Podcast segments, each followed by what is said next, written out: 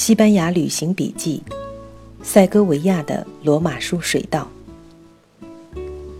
我们的第一站还是巴塞罗那，只是这次是从北美经德国法兰克福转机，从机场进入巴塞罗那的近郊。根据以前在法国机场的经验，过海关虽然简单，总还有一个验护照的过程。可是。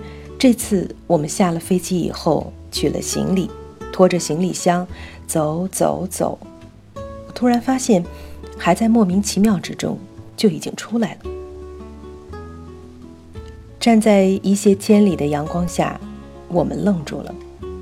回想一下，不论在转机的法兰克福机场，还是在巴塞罗那机场，除了上飞机的时候，航空公司按照惯例查验护照外，我们没有遇到一个代表国家主权的海关来查护照、验明正身，没有检疫和行李检查，没有穿越一个可以算作是国家的关卡的地方。直到现在，我们对此都还没有想通。记得几年前来到巴塞罗那，是我们第一次有机会在西班牙看到西班牙人。站在川流不息的大街上，我们略有些纳闷儿。印象中，西班牙人都是黑色的头发、黑色的浓眉大眼、浅棕色的皮肤，面部轮廓如雕塑般分明。可是望着大街上西装革履、行色匆匆的巴塞罗那人，很是意外。他们有很多都是金黄色头发的白人。和我们想象的很不一样，这才想到，我们其实是在绕着大圈子，逐渐走进西班牙的。我们生活在北美洲，我们的近邻南美就是西班牙人的远亲。我们耳边经常可以听到西班牙语，看他们虔诚地承继着西班牙的主流宗教——天主教。可是他们并不是西班牙人，那是墨西哥人、南美人，他们只是有西班牙殖民者的后裔罢了。我们和他们一起打工，叫着阿米哥，学会了格拉西亚斯，也学会了看到米歇尔的拼写，却读出米盖尔来。真正站在西班牙，才意识到。美洲的西班牙后裔是更多的和美洲印第安人、黑人通婚，越发的异族化了。而这个所谓拉丁民族混血的过程，从西班牙最早的发端就已经开始。西班牙属于欧洲，又是欧洲的艺术。一到比利牛斯山脉，曾把它和欧洲一隔就是七百年。就人种来说，英法德俄这样的大国，都有像中国的汉人那样的一个多数民族，加上各色少数民族。西班牙人却是在一开始就有两个等量齐观却性情迥异、长相截然不同的人种的共存。凯尔特人更偏欧洲的白人，伊比尔人就更偏黑人一些。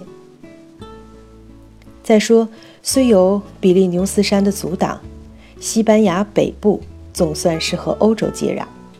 不仅是移民，法兰西人的傲慢只要一发作，就翻山越岭由北冲下来。西班牙北部也就更多和欧洲白人混血。而往南，只隔一线直布罗陀海峡就是非洲。北非的摩尔人、阿拉伯人。不仅南上做生意，他们的军队或闲得无聊，或热血奔张，也会越海渡峡，由南杀上去，一战西班牙南部就是八百年。南部的西班牙人也就有更多非洲的血统。到了现代，南北轻松交流，偏黑和偏白的就又走在同一个城市、同一条大街上，他们都是西班牙人。人们说，欧洲结束的地方，就是非洲的开始。我想，西班牙的命运是，欧洲还没有结束，非洲就已经开始。欧洲和非洲曾经长期僵持和拉锯，就对峙在西班牙的土地上。可是，在他们之前，先来的是罗马人。这次我们来到巴塞罗那，时间显得从容，有三天，我们几乎一直转在老城里，漫无目的的游荡，绕着古罗马人修筑的城墙。巴塞罗那的老城非常丰富。它被一条宽宽的大道——拉布拉斯大道一分为二。后来才知道，西班牙的各大城市差不多都有这样的大道。它两边是商店，中间是宽宽的步行街。我们后来也在马德里的拉布拉斯大道上走过，可是都没有巴塞罗那这里好玩。这里热热闹闹，挤满了小摊贩、小酒铺、小吃摊。当然，还有各路大显身手的艺人。最精彩的是，它结合了这一片起于罗马时代的老城。拉布拉斯大道的一端抵达地中海海边的海港，一路走下去，一直可以走到深蓝色的海水边。那里耸入云霄的纪念柱上，站着哥伦布的金色雕像。拉布拉斯大道的另一端，就是著名的加泰罗尼亚广场。二十世纪巴塞罗那的很多故事，发生在这个广场上。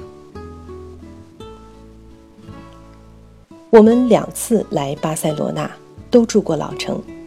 这次我们拖着行李，从大道的起点，顺着步行道的中间，走了整整两站地铁的距离，只是为了感受一下这里的欢乐。一个小酒铺前，桌子拼在一起，变成长长的一溜，周围坐了一圈兴高采烈的美国大男孩。看到他们，我们忍不住会心笑起来，因为他们每人手里端着一个特大号的啤酒杯。照美国的法律，在大街上这么喝酒是不容许的。他们兴奋不已。只是因为他们可以感受合法的在大街上喝酒的刺激。再说，还是以那么开心的方式。我们说，让我们拍张照啊！他们很助兴，齐齐的高高举起了冒着泡沫的大玻璃杯。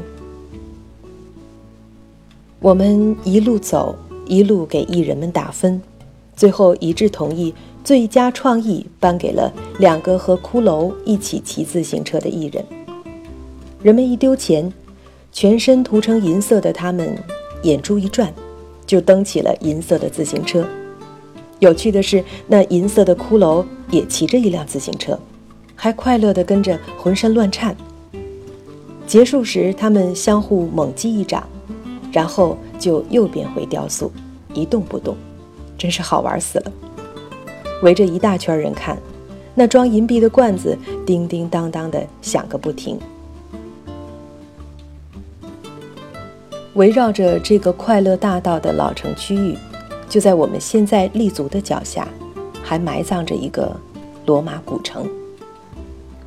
我们去了老城的历史博物馆，回来翻翻一本我们最喜欢的旅游手册，上面却没有列出这个博物馆。博物馆最精彩的部分是在地下，是那个被埋葬了的罗马建筑的遗址。进入地下层的电梯非常狭小，根本不像是为公共建筑准备的，可见很少有人参观。到了下面才看到，这里有钢板支撑着，成为挡土墙，原来还是一个工作现场。不知什么工具在那里轰轰作响，考古发掘还在进行之中。已经挖出来的部分就成为展区，在遗址上架起简陋的过道，参观者不多，警卫却看得很紧。一节一节的柱头都小心地放在一起。那里有公元四世纪的罗马古城墙，还有相当完整的罗马住宅的遗址。最有意思的是一个酒作坊，在罗马人的时代，葡萄酒已经如水一样。成为生活中最基本的元素了。不论是日常饮食还是宗教仪式，都离不开葡萄酒。也许西班牙就是从此一发而不可收，变成一个葡萄酒的国度。我们在那里的时候，正值葡萄收获的季节。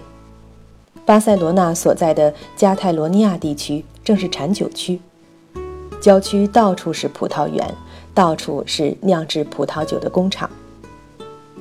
在通往酒厂的公路上。常常可以看到满载着葡萄的卡车，在颠簸中，破碎的葡萄淌着清香的汁液，洒了一路。在那个罗马建筑的遗址中，罗马人的酒坊已经很专业，精致和粗制葡萄酒的加工分门别类。在古罗马时代的西班牙，平均每人一年要喝掉两百五十升左右的葡萄酒。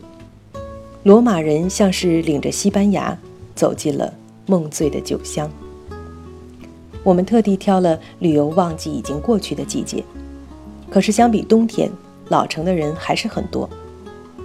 巴塞罗那老城从古罗马开始经历了两千年，我们想完成上次没有来得及的寻踪。试图从两千年中不断修补砌筑的巨石中找出一圈两千年前的完整的古罗马遗迹。就在巴塞罗那主教堂的广场附近，有非常漂亮的一段带着小券拱的罗马城墙遗迹。绕到那里，已经是初秋凉意升起的黄昏，暑气在渐渐褪去。一边欣赏这段罗马遗迹的构造，一边不由被广场传来的音乐声所吸引。主教堂的正立面在大修，在它宽宽的台阶上，一个年轻人的乐队在演奏。那是多么欢乐的一个广场！它不是一个交响乐团的演出，高高居上的专业乐队竟不是演出的主角，他们只是在伴奏。广场才是大舞台。主角是我们在广场上的每一个人，所有的人手拉手围成一个又一个舞蹈的圈子，大家齐齐地踏着节奏，在跳着加泰罗尼亚的传统舞。你不可能不被吸引，那不是高技巧舞姿的表演，那不是狂欢，那是有节制的内心欢乐的河流在慢慢的流淌。也是加泰罗尼亚地区的质朴百姓在相互喃喃倾诉他们的乡情，在节奏的默契中，他们彼此认同。舞步看上去很简单，不由自主的，我们也在圈外学着踩起节奏来。可惜我们学舞的灵巧已经留给了童年，在那里一直待到夜幕降临。才万分不舍地离开。我们最终也没有学到能够进入手拉手舞圈的动作。对于加泰罗尼亚，我们还是外人。夜晚，只有一个小小的区域，还有冬天的老城味道，没有人，只有古旧的铸铁街灯发出的昏黄灯光。高墙一块块砌筑起来的巨大石块。被灯光勾勒着明暗的轮廓，也被灯光强调出斑驳粗粝的质感。主教堂巨大的投影下，小巷显得更为逼仄。我们站在那里倾听，几年前冬天的那个萨克斯管吹出的音符，仿佛还在巷子里悠悠地飘着。在老城漫游了两天之后。罗马古城总是还缺少一角，我们这才发现，我们一次次的重复一个美丽的失误。老城有一条特别诱人的小巷，小巷的两堵墙之间有一座精致的骑廊，特别漂亮。每次走到这里，我们的目光总是不可阻挡地被它吸引，脚步也会不由自主地转进去。我们经过这里几次。都被这骑楼吸引，越不过这条小巷。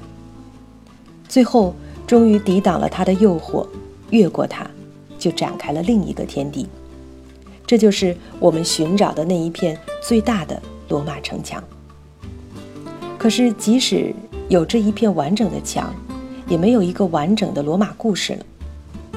细细辨认，可以看出石块的新旧。下面是罗马，上面是中世纪，再上面呢？月光下，历史模模糊糊，已经辨认不清。谁会想到，雄壮如罗马人扫遍了整个欧洲，疆土横跨欧亚非三洲，可是却曾经迟迟征服不了被看作未开化蛮族的西班牙。照历史学家的说法，西班牙在公元前两百年。在拿破仑入侵的两千年前，就已经饱受外国军队的干涉，就开始混乱的内战。西班牙人还在有民族意识之前，就划着羊皮筏，把斗牛的犄角捆上点燃的松枝，赶往敌阵。那时的西班牙人已经一个个都是游击战士了。就是这样的游击战，苦了齐齐整整的罗马军队。野蛮的西班牙变成一块坚硬的骨头，罗马人吃力的啃，整整啃了两百年，啃得满嘴血污。那本来就是腥风血雨、崇尚武力和英雄的时代，直到公元前三十八年，罗马皇帝奥古斯都才宣布西班牙收归罗马帝国，西班牙成了罗马的一个省份。怎么说，罗马都是一个奇迹。